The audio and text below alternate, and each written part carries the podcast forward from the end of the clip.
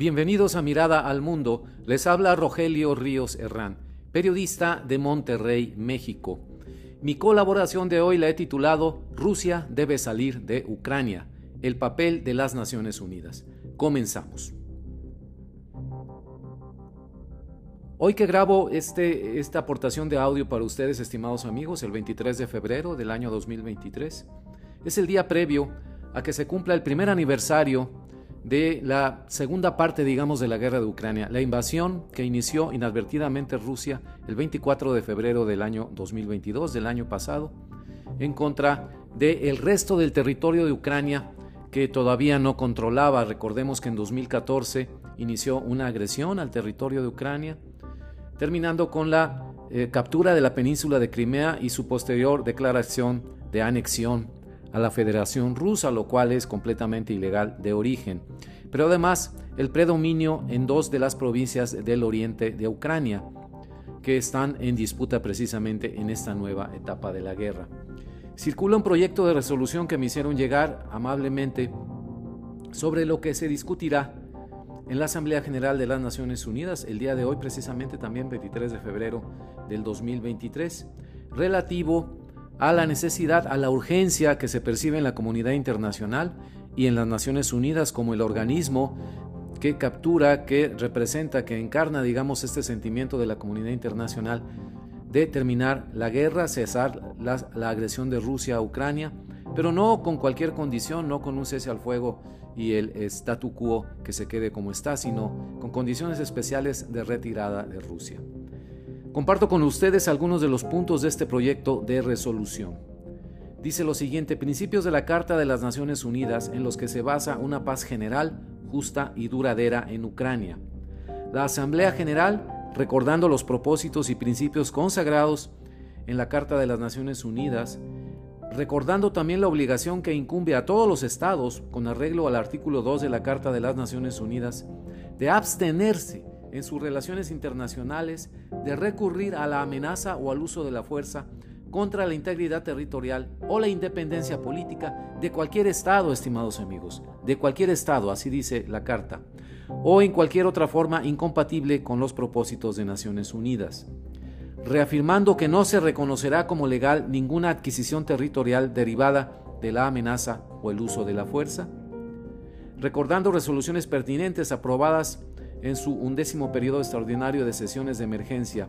y en la resolución 68 diagonal 262 del 27 de marzo del 2014. Recordemos que fue el año en que empezó la agresión Rusia a Ucrania.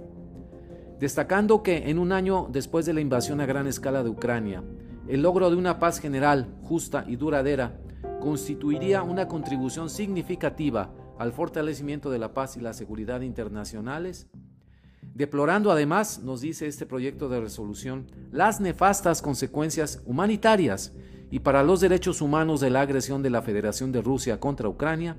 incluidos los continuos ataques contra infraestructuras críticas en toda Ucrania con consecuencias devastadoras para la población civil,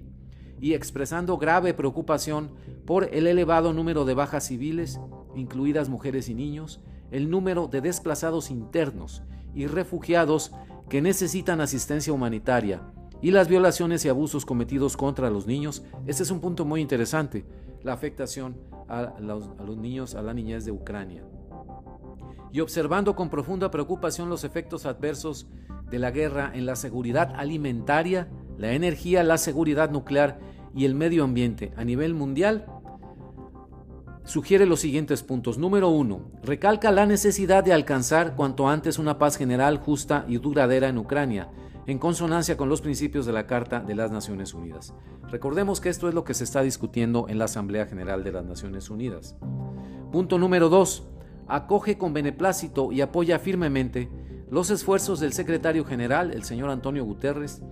y de los Estados miembros para promover una paz general, justa y duradera en Ucrania, en consonancia con la Carta, incluidos los principios de igualdad soberana e integridad territorial de los Estados.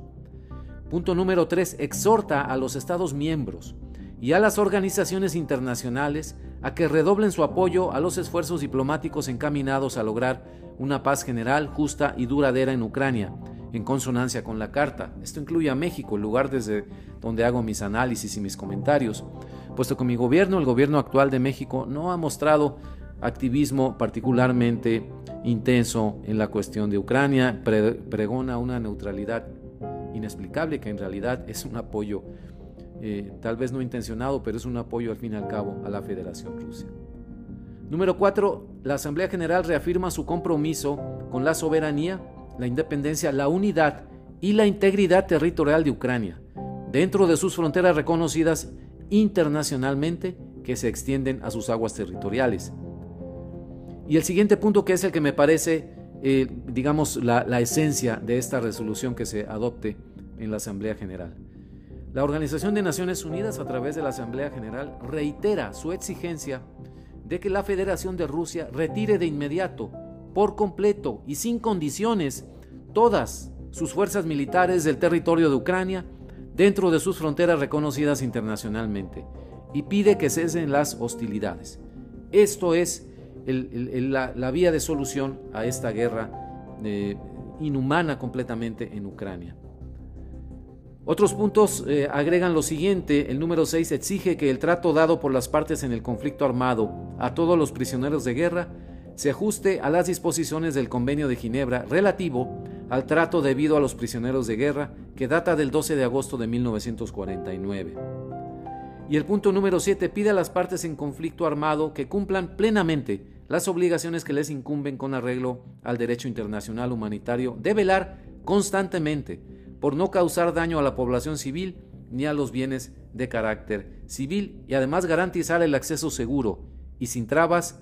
a la ayuda humanitaria que provenga del exterior. Hasta aquí me parecen suficientes estos puntos para darnos una idea de la importancia que tiene la reunión de la Asamblea General de las Naciones Unidas. Eh, de que sea, lo hace de manera extraordinaria, por supuesto, y que deliberará sobre la posible salida a, la guerra de Ucrania, es decir, a la agresión armada de la Federación de Rusia a Ucrania. Reitero el punto que me parece esencial y esto para concluir mi colaboración de hoy. La Asamblea General de Naciones Unidas reitera su exigencia de que la Federación de Rusia retire de inmediato por completo y sin condiciones todas sus fuerzas militares del territorio de Ucrania dentro de sus fronteras reconocidas internacionalmente y pide que cesen las hostilidades. Suscribo por completo estos puntos, espero que esto ya tenga una repercusión en la comunidad internacional efectiva, que la sacuda de su letargo en América Latina. Creo que salvo algún par de excepciones hemos estado eh, pues completamente indiferentes o casi completamente indiferentes a la suerte del pueblo de Ucrania allá en Europa. Eh, mencionaba hace rato la actitud ambigua del gobierno de México, un neutralismo inexplicable, pero además que se extiende a otros países de nuestro continente americano. Muy bien, es todo por hoy, muchas gracias.